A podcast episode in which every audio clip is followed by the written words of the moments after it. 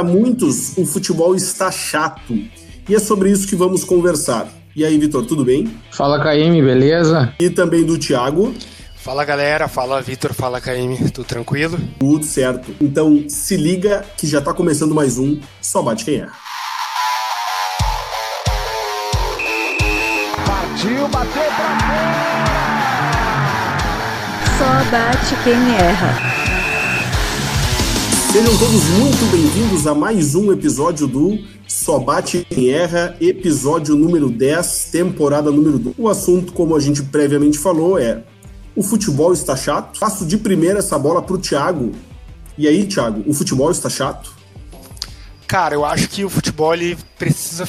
Ele tá, ele tá precisando ficar mais burocrático para poder suprir algumas necessidades aí que a gente foi encontrando no decorrer dos anos. Agora, eu já vou largar uma polêmica de saída. Acho que muitas vezes dizer que é, o futebol tá chato e dizer que as coisas são chatas, que a sociedade tá chata, e muitas vezes é uma muleta pra galera não ficar confortável na zona de conforto fazendo algo supostamente errado, que é mais fácil às vezes fazer uma coisa errada do que evoluir conforme a necessidade. Mas em outras vezes também eu vejo algumas mudanças um pouco desnecessárias. E aí, Vitor, o futebol tá chato? Cara, eu acho acho que tá chato. Eu concordo com a ideia do Thiago que tem algumas coisas que a galera se apoia para permanecer fazendo que não cabe mais, né? O que nunca coube, mas que nos dias de hoje é cada vez mais debatido, como, sei lá, até cânticos racistas, homofóbicos. Isso era costumeiro e a gente não parava muito assim para pensar que isso não, não tem cabimento e hoje isso já é mais combatido. Mas quando eu digo que tá chato, eu penso em algumas questões assim como a elitização do, dos estádios, tem até o VAR, por exemplo, é algo que eu não sou contra o VAR, mas eu acho que principalmente no Brasil ele é mal utilizado e isso me incomoda bastante, assim, teu time fazer um gol e tu não olhar pro cara do lado e abraçar, tu olhar pro bandeira. Isso é uma coisa que, pô, é chato, né, cara?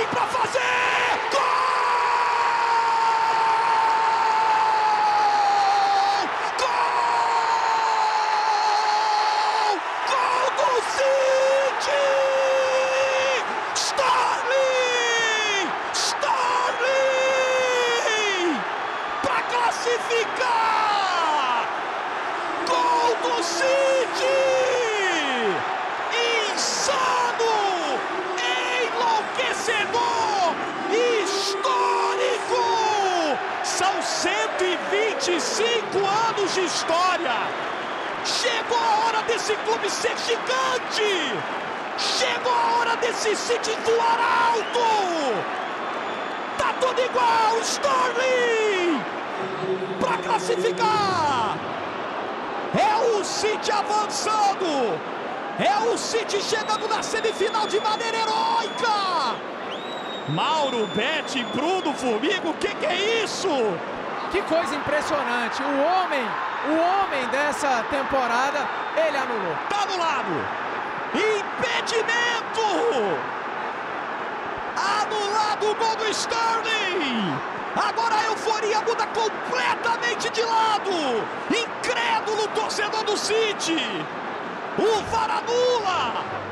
Claro, agora a gente tá em período de pandemia, né? Isso nem tem que estar tá abraçando as pessoas e o cara nem vai ao estádio. Mas um pouco antes também da pandemia, a gente tava no estádio, fazia um gol, aí tu comemorava, tu não sabia. Para mim, hoje o VAR é a bengala do bandeira. Tu entende? O que ele faz ou não faz, dane-se, porque vai ser revisto. Se ele der, e o cara fez o gol, vão voltar atrás, vão dar o gol, daí já perdeu cinco minutos na tensão. Ou se ele não der nada e o cara fez o gol também, não adianta comemorar que eles vão tirar o gol depois. É chatice isso aí, cara. Mas até a gente chegou a discutir isso no episódio sobre regras. Se me perguntar hoje assim, Tá, mas tu prefere a indecisão daqueles momentos pós-gol, de tu saber que foi ou não foi, ou talvez teu time perder uma final de campeonato de forma injusta, supostamente roubado, eu fico com, com essa perda de emoção, ou talvez essa indecisão que nós temos hoje, né? Que nem eu falei, eu acho que é uma burocratização para evitar alguns problemas que talvez a gente tinha no passado, sabe? E dá para lembrar grandes finais, ou grandes títulos, ou grandes partidas que foram resolvidas com problema, com problema de, de arbitragem, sabe? E aí eu acho que assim, o VAR tem muita coisa boa, mas ele também traz essa, talvez, burocratização junto com ele, né? E o que o Vitor falou também é bem, bem, bem citado também. Tem um outro ponto que é a má utilização ou a falta de preparação dos profissionais que, que gerenciam o VAR, né? casa sempre 10 a 0. Deixa eu ver o levantamento! Ficaram pedindo pênalti! Já vai consultar o vídeo, óbvio, já estão de olho lá na cabine. Vem o jogo na sequência. Cruzamento, era pro Cristiano, sobrou pra ele, Cristiano! Voltou! No meio, Bernardo Silva, agora ele deu! Agora ele deu, é pênalti pra Portugal! Só que ele já avisou, ainda tô chegando primeiro lá. Meu Deus do céu. Que é o futebol hoje com o vídeo. Ele acaba de marcar um pênalti para Portugal, que pode ser anulado porque tem um outro pênalti do outro lado. Vamos ver. Mas Bernardo olha só, cara, se o VAR existisse há muito tempo, nós não teríamos o gol de mão do Maradona na final da Copa de 1986. Olha a riqueza de gol que nós perderíamos. Mas eu não sei se pra Inglaterra talvez foi tão legal sofrer aquele gol de mão, sabe? E tá, é, é, outros esportes estão abrindo mão desse erro humano. Mas né? acontece. Eu, eu entendo a, a linha. É, erro humano porque, por exemplo, tem lá a questão do chip dentro da bola pra saber quando a bola passou da linha do gol ou não. Por que não deixar também na interpretação do juiz e deixar ele ter um erro humano também? Isso eu não acho ruim, porque é, é, é um lance ali, passou da linha, é, é gol. Tinham momentos que foram muito mais difíceis. E eu acho que, que talvez até já tenham dado muito mais gols que não foram do que anular, anulados gols que foram nessa situação. O que eu penso é que ele algo foi, que gosto. foi atirado assim, meio muito rápido, ninguém se preparou pra isso e hoje ele é mal utilizado. Ah, eu não entendo porque às vezes o cara fica cinco minutos com a mãozinha no ouvido falando com a cabine, entendeu? Se a gente às vezes no replay ali que dá na TV já viu, pô, em 30 segundos tu olha assim, olha, eu acho que deu guru, dá uma olhada na TV, É, eu, eu- nessa linha eu concordo também. E, por exemplo, eu, eu discordo como quando às vezes eles começam a querer revisar todo o lance desde o princípio pra achar um problema pra talvez invalidar o lance. Eu acho que tem que ser no momento capital do gol. Tava impedido, não tava impedido, foi falta na hora da finalização, não foi. Agora, às vezes, puxar lá no início da jogada, da construção, eu, eu acho que ela retarda e a- começa a catar faltas onde ninguém viu, às vezes, sabe? dando continuidade, assim, hoje, uma coisa que, que eh, respondendo a pergunta, assim, de, do início, eu não acho que o futebol tá chato, tá? Eu acho que sim, tem algumas burocratizações do futebol, mas eu não acho que ele tá chato. Eu ainda gosto do futebol mesmo, ele tendo perdido o romantismo. Legal. Bem louco. Mas outra, outro ponto que eu quero trazer para vocês, cara, essa fase que a gente está vivendo hoje, dessa pandemia mundial, ela afetou diretamente o futebol, né? Primeiro, porque o pessoal parou de jogar, ah, e isso atrapalha a preparação, agora atrapalhou um monte o calendário, foram incluídas novas regras de substituição e uma série de coisas para tentar amenizar o desgaste. De repente, para nós aqui no Brasil, um desgaste já comum, que o nosso calendário ele já é bastante grande. Para o resto do mundo, talvez eles estejam sentindo um efeito muito maior. Mas pergunto para vocês, assim, como vocês estão vendo o futebol hoje? do futebol sem torcida, acho que é consenso de todos, entre todos, que o futebol ficou muito mais parelho dentro de campo, né? Jogar fora, jogar em casa, já não tem mais o mesmo valor como antigamente. Jogar no Maracanã lotado ou jogar no interior de qualquer estado, com pouco público, já não faz mais uma grande diferença, né? É, eu não, essa questão do jogar fora em casa, perdeu o 12 segundo jogador ali, quem joga em casa. Tem até, eu vi há um tempo atrás umas estatísticas na Europa, assim, que o número, o percentual de vitórias de visitantes aumentou bastante, desde que a gente não tem mais torcida. Mas sobre o futebol, durante a pandemia, eu ainda sou um pouco reticente quanto a ter os jogos, sabe? Porque a gente tava vivendo, ta- talvez devesse esperar um pouco mais para voltar, ou até nem tivesse jogo, porque acaba meio que abonando o descumprimento, assim, da sociedade pela- pelas regras, pelo isolamento, pelo... Porque pare- parece assim, não, tá voltando, os caras estão jogando bola, eles estão em, em aeroportos, eles convivem com a família. Eu, eu sei, é difícil, é complicado, assim, tu manter tudo parado, mas eu acho que o futebol meio que... A gente sempre diz que o futebol é outro mundo, sabe? Que os jogadores vivem em outro mundo. Daí, a questão da pandemia, tudo parado. Quando o futebol começou, o comércio estava praticamente parado. E aí, as empresas, enfim. E aí o futebol com- começa, assim, eu não sei, eu, eu não, não fui muito a favor do futebol ter recomeçado, sabe? É, eu confesso para vocês assim que o, o futebol ele é uma engrenagem importante para nossa economia, né? Ele gera muito lucro para alguns grupos indiretamente ele gera muito lucro para outros grupos também, né, cara? Seja assinatura de televisão, seja patrocínio, seja venda de bebida, seja até diversos tipos de consumo devem ter sido reduzidos em função do futebol parado, né? Dentro de todos os negócios que, que, que existem, cara, eu, eu entendo a, a, a, parte que tu fala, Vitor, de pensar. Ele incentiva com que as pessoas talvez se sintam mais seguras e mais tranquilas para descumprirem algumas regras, mas também tem o lado econômico que eu acho que ele move uma, uma, uma questão que a gente não tem ideia. Que merda, hein?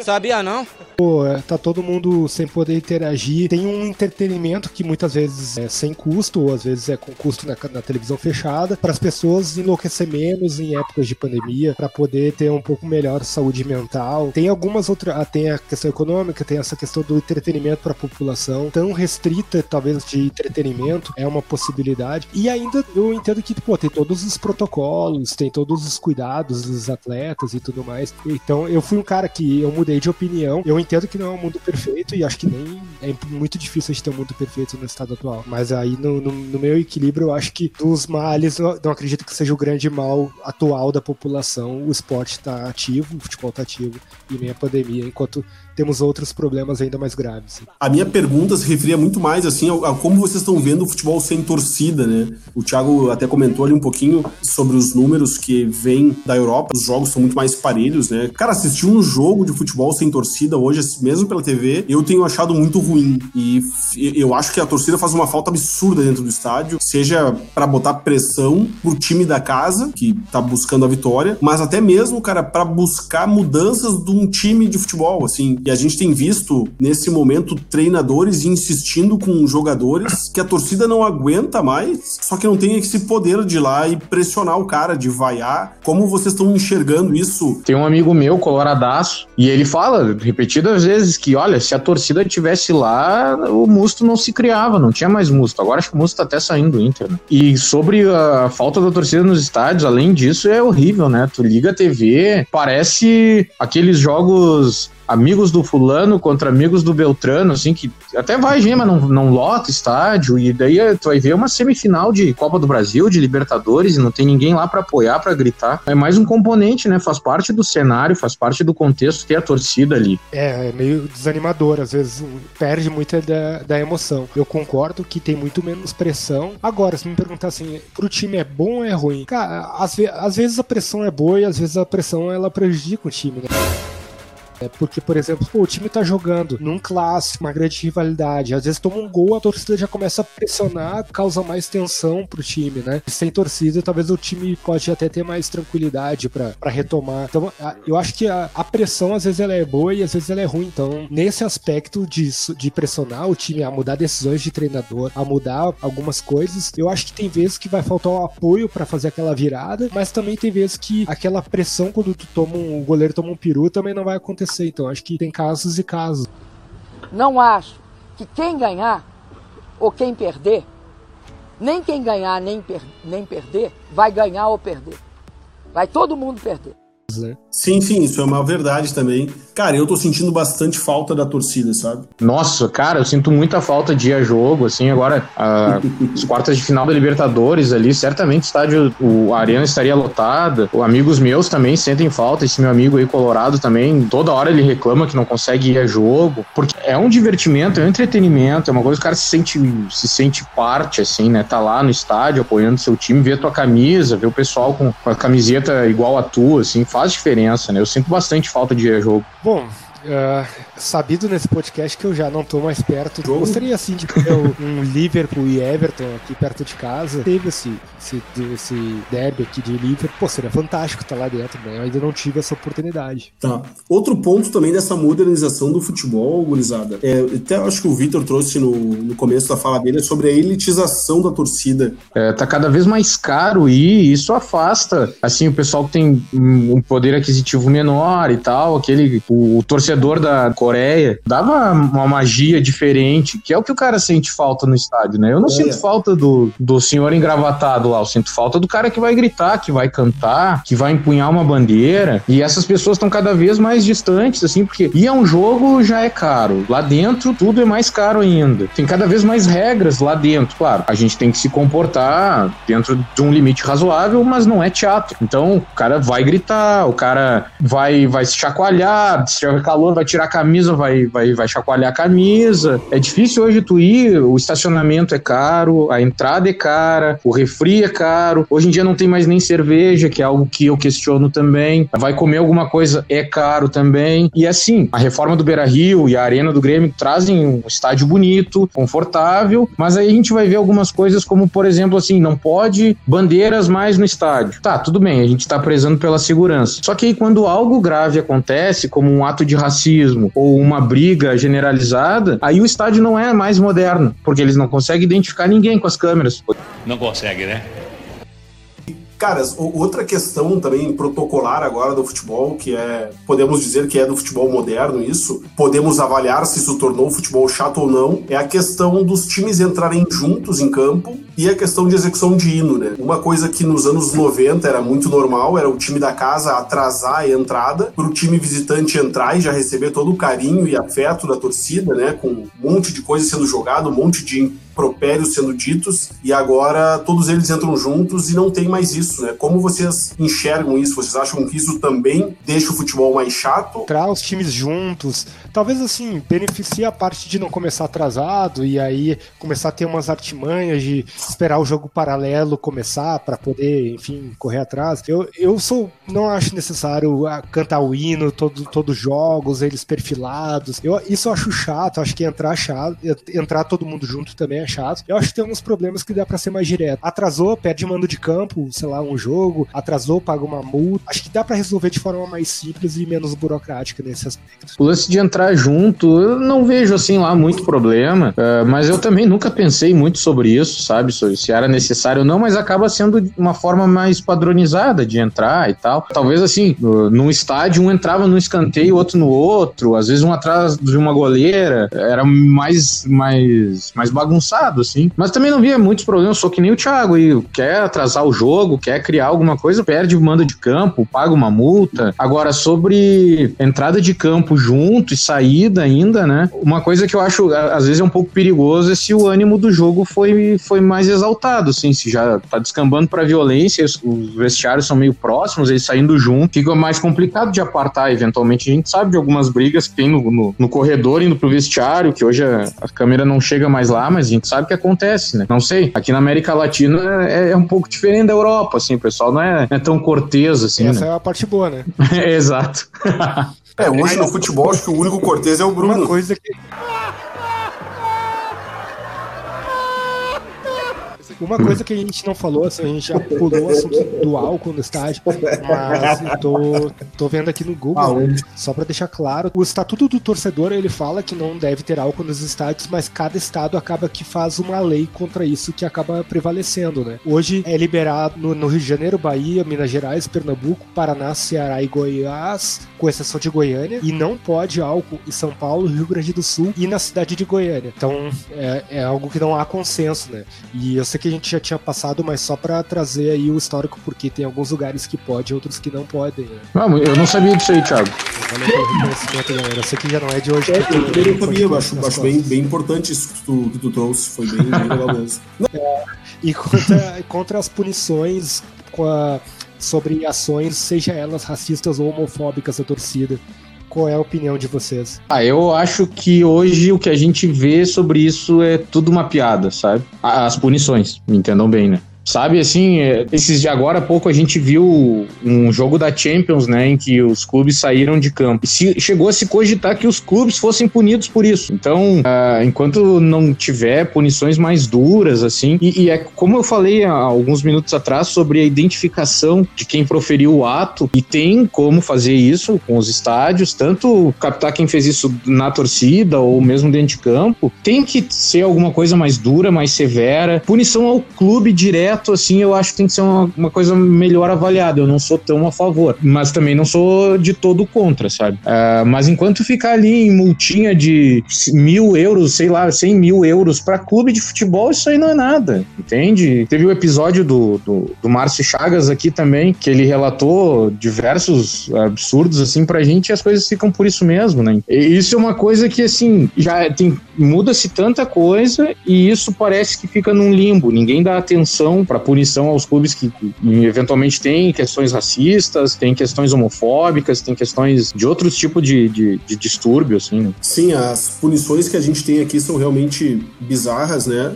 Pegando o caso de racismo, até hoje o único clube punido foi o Grêmio, aquela vez que ele, do Aranha, o goleiro do Santos. Foi o único clube punido com isso até hoje e o racismo não terminou. A gente continua tendo casos de racismo. Não tem nenhum clube que tenha sido punido com caso por xingamento homofóbico, né? Um grito que estava se tornando comum na América do ah, Sul verdade. aqui era quando o goleiro pegava a bola, a torcida ficar fazendo um puto. Na Copa veio para cá e a torcida começou a usar isso também. Já se tentou barrar, mas eu ainda não vi a gente precisa, a gente tá engateando muito nessa situação de a Inglaterra conseguiu acabar com os hooligans, que era um grande problema que eles tinham, banindo essa galera de ir pro estádio. E aqui a gente identifica as pessoas, tem imagem, tem tudo, e os processos são todos muito lentos, né? E acabam que não conseguem.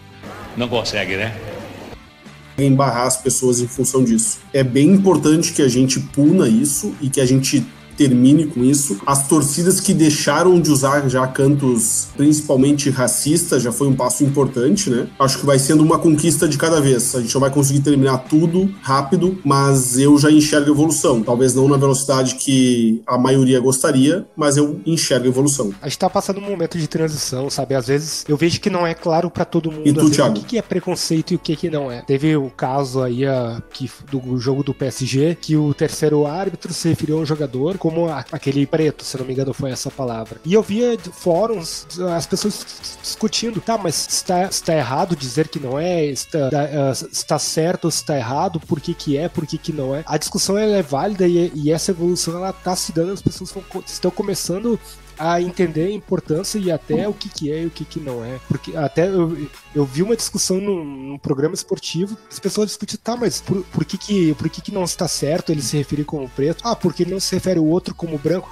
Ok, mas ele é preto, ele é branco, ele. Então as pessoas não sabem nem o que, que é preconceito e o que, que não é. Então às vezes eu vejo que não necessariamente tem uma ofensa, uma injúria racial por trás ou algum, alguma raiva. Às vezes vem até a ignorância de não saber o quanto que é delicado fazer essa diferenciação, essa distinção, né? Então eu concordo que esse processo de amadurecimento ele se dá e vai se dar ainda por bastante tempo, né? Cara, esse caso do jogo do PSG e do Istambul, eu acho, me, me pareceu uma bela atitude dos jogadores de comprarem a briga, porém, eu tenho a sensação também de que ali pode ter havido uma grande, um grande problema de interpretação linguístico, tá? Porque a, o trio de arbitragem era romeno parece que o, a forma como ele, ele falou, se referiu ao Ebo foi, foi dito, ele usou o termo negro. Em romeno, negru seria uh, uh, só o negro, alguma coisa normal, assim, não pejorativo. E parece que em francês, uh, quando tu fala negru, é como se tu estivesse falando criolo. Tem alguma situação, então, que em francês a forma como ele usa a palavra seria um termo pejorativo e em romeno não. E aí houve toda essa confusão. Então, talvez ali muito mais do que racismo teve um problema linguístico é, de várias pessoas é, de cara, diferentes assim, ó, lugares eu, e diferentes é, línguas. Desculpa, Thiago. Uh, sobre isso, eu não sabia da questão linguística. É algo, um ponto a ser analisado, assim, mas eu realmente não tinha conhecimento sobre isso. Agora, eu ainda fico com aqueles que dizem assim, ó. Eu, eu embora eu não acho que ele tenha cometido exato, que ele tenha sido racista, que ele tenha querido ofender, ofender o, o, o jogador. Mas eu fico com aqueles que dizem assim, cara, por que, que a gente não olha e diz, ah, aquele cara branco, entende? Então, assim, eu acho que o quarto árbitro, ele não, ele não quis ser, não quis ofender, mas é algo que é meio cultural, assim, tu distinguir alguém pela cor dele. Poxa, jogadores têm números, pode dizer ali, ó, o 28, sabe? O 32, o 7, não sei, talvez ele pudesse estar com a jaqueta e o número tivesse encoberto, mas tem outras formas de tu identificar o cara, entende? Então, assim, eu até acho que ele não quis, eu, eu abro possibilidade de que ele não tenha a intenção de ofender, mas é algo meio cultural. Assim, ah, cadê o fulano? Tá ali ó, do lado do negro. Mas, poxa, se ele tivesse do lado de um branco, tu ia, dizer, tu ia dizer, tá ali do lado do branco. Mas, assim, uma coisa que o Thiago trouxe, eu concordo bastante, é pelo menos a gente hoje tá debatendo essas coisas, né? Sobre o que é, até que ponto se é, é racismo, é discriminação, é ofensivo. Há um debate hoje maior, mais amplo sobre isso. Dentro dessas desses novos protocolos, então, uh, o que mais a gente poderia trazer aqui, o que me, me ocorre agora também, é, e aí isso sim eu vou concordar, se vocês disserem que nessa parte está chato, é com relação às comemorações. Eu acho que punir um jogador porque ele correu em direção à torcida, porque ele tirou a camiseta, porque ele fez alguma dancinha, cara, se ele não retardar o jogo, eu acho que qualquer outro tipo de comemoração é válida, e punir um jogador nesse momento então, é um eu, eu acho um absurdo, mas eu eu entendo. Mas é que é o seguinte, porque eu, eu acho absurdo o jogador não poder tirar a camisa, tirar a camisa, jogar a camisa e pegar ela e tal. Mas eu entendo que o futebol é um negócio, que o patrocinador faz pressão para que o jogador seja punido caso ele tire a camisa que está a sua marca na hora da comemoração do gol, que é o momento mais nobre do futebol. Então, assim, eu acho chato, eu acho errado, mas quem manda é o patrocinador que tá pagando por aquele para aquele episódio acontecer. Se ele é o principal patrocinador e ele é o principal prejudicado, ele vai fazer pressão, ele vai fazer com que o jogador acabe seja punido através do cartão amarelo e o problema dele tá resolvido. Então, assim, eu concordo? Não. Eu entendo, entendo. Futebol é um negócio e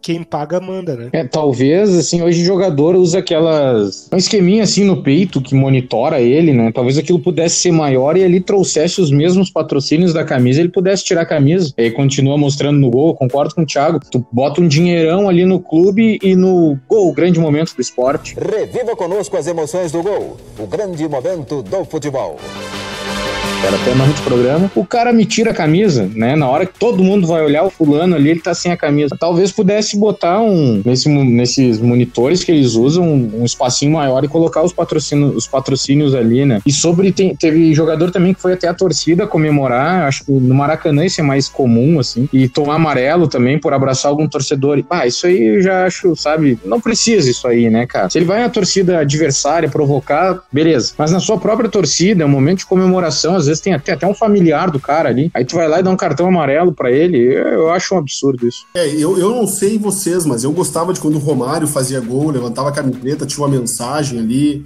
O Adriano também já teve essas passagens Deus de levantar a camiseta ali, tá escrito ali. Ruins. Deus perdoar essas pessoas, perdoar as pessoas ruins. Cara, eu, eu sou muito favorável a isso. E não sei, Thiago, ah, se é mas... é só se, se se tem pressão do patrocinador, beleza, até possa ter, mas isso não deveria interferir na regra do futebol, né? Cara, outra coisa que, de, de repente, eu acho que a, a, gente pode falar sobre isso e encerrar o nosso episódio é sobre essa nova tendência da decisão da Libertadores, né? Que ela é em jogo único. Na Europa isso já vem acontecendo há bastante tempo, mas aqui para nós no passado foi a primeira vez que aconteceu, né? Um jogo num campo sorteado e aí dependendo do time que chega pode ser neutro ou não. Por exemplo, esse ano a final vai ser no Maracanã, chegando um time brasileiro não é tão neutro assim, né? Porque são é Santos e Palmeiras os que estão na, na decisão. São Paulo Rio é muito tranquilo de ir, apesar de que não vai dar para ir, né? Vai ser com portão fechado. Ano passado sim foi no Peru, então um campo completamente neutro, mais difícil para brasileiros e argentinos chegarem lá. Mas como vocês veem isso? Então a gente pode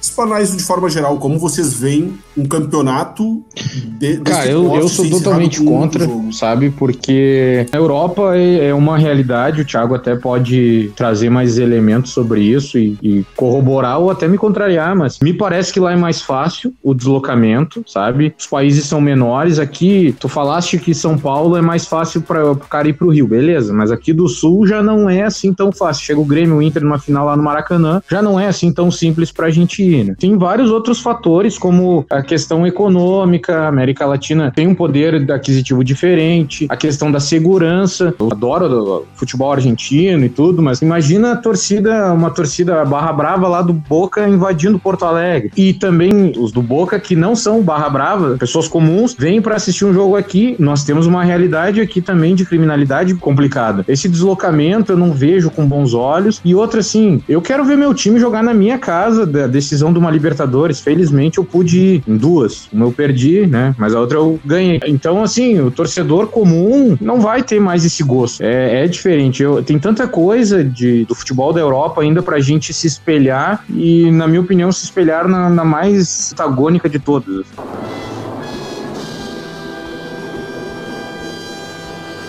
Aqui que eu, de, após a realização do ano passado, eu vejo que, cara, as torcidas de futebol são tão grandes que elas conseguem sim lotar um estádio num país vizinho do mesmo continente, no caso, qualquer time grande, time do Brasil, poderia lotar um estádio, por exemplo, na Argentina ou num país vizinho. Eu acho que o estádio não ficaria vazio, tem como isso acontecer. E eu vou te falar que, tá, eu, eu acho que perde a questão da ida e volta, mas eu, eu, eu curti a forma com que foi ano passado e, e, e a forma com que deu a partida também favorece para isso, mas eu acho que deu uma emoção legal legal, assim, da. Tipo, é agora, vai, a decisão vai ser nos 90 minutos, tudo vai mudar. Uh, eu acho que deu um clima legal, assim, pra final de campeonato. Deixou mais imprevisível, tudo pode acontecer, sabe? Eu, eu curti no final das contas, sabe? Eu era resistente, mas foi outro fator que eu cedi. É, assim, ó, a questão do jogo ali, os 90 minutos, eu até concordo, porque é ali, é tudo ou nada, é naquela hora, não tem essa, vou me fechar em casa e vou. Aliás, vou me fechar fora e vou jogar, jogar mais aberto em casa, tentar o resultado em casa casa, enfim. Mas, cara, assim, ó, eu penso no torcedor, sabe? Para mim, a existência de um clube de futebol é a representação de uma parcela da sociedade, entendeu? O Grêmio me representa lá fora, o Inter representa a torcida deles, os 30% do, do estado lá fora. Então, eu sou torcedor comum, trabalhador ali, segunda a sexta, ao sábado, enfim. Imagina uma final, eu não tenho condição de tempo, de grana até, sabe, o cara faz um aperto mas muitas pessoas que eu conheço não teriam questão, a questão da grana e a questão da disponibilidade, do tempo. Aí como é que eu vou me deslocar lá pro Peru para ver um jogo do Grêmio? É, isso eu acho é, muito desgastante, é longe, não conheço nada. Então, e assim, o futebol é o cara que é no estádio do cara, né, meu? Quer ver ali o seu time, quer, quer olhar as cores no, no estádio. Então, ah, isso é uma coisa que me chateia bastante, essa da, da final única, assim. É, eu até gosto da ideia de final única, mas eu entendo também que que para nós aqui ela é meio inviável. É, esses deslocamentos dentro do Brasil já é difícil a gente se, se deslocar, né? Aí tu amplia para os países da América do Sul ainda fica mais difícil o deslocamento, mais longo, mais caro, muito diferente da Europa que tem voos ali de duas horas. Acho que talvez um dos voos mais longos da Europa sejam voos de cinco horas, né? E aqui a maioria dos voos vão ser mais do que isso, né? Eu acho legal o fato de ter jogo único. Acho que na Europa funciona super bem. Uma coisa que eu acho ruim na Europa é que vira um jogo muito comercial. Tu não tem muitos torcedores dos times lá, tu tem uma boa parte do estádio, ele é. Ingressos são separados para torcedores comuns, né? Que não defendem um lado ou outro. Isso perde um pouco do encanto, mas a, a, acho que é, que é legal pela, pela estrutura que se tem lá. Mas aqui eu gosto do jogo de volta. Eu gosto que os times tenham a possibilidade de defender em casa ou defender fora o título. Então não me agrada o jogo único nos moldes da América. Para América do Sul, eu não gosto do jogo único. Vale a tentativa, Mas se não rolar, a gente volta para as duas para a partida de ida e volta. Só gostaria que voltasse o Campeonato Brasileiro no. É formulismo que se fala, né? É, com as fórmulas lá de é, com os é, e tal. por hoje é isso, Caio. beleza. Mas então é isso aí, gurizada. Eu agradeço aí pelo bate-papo, um abraço e até o próximo episódio.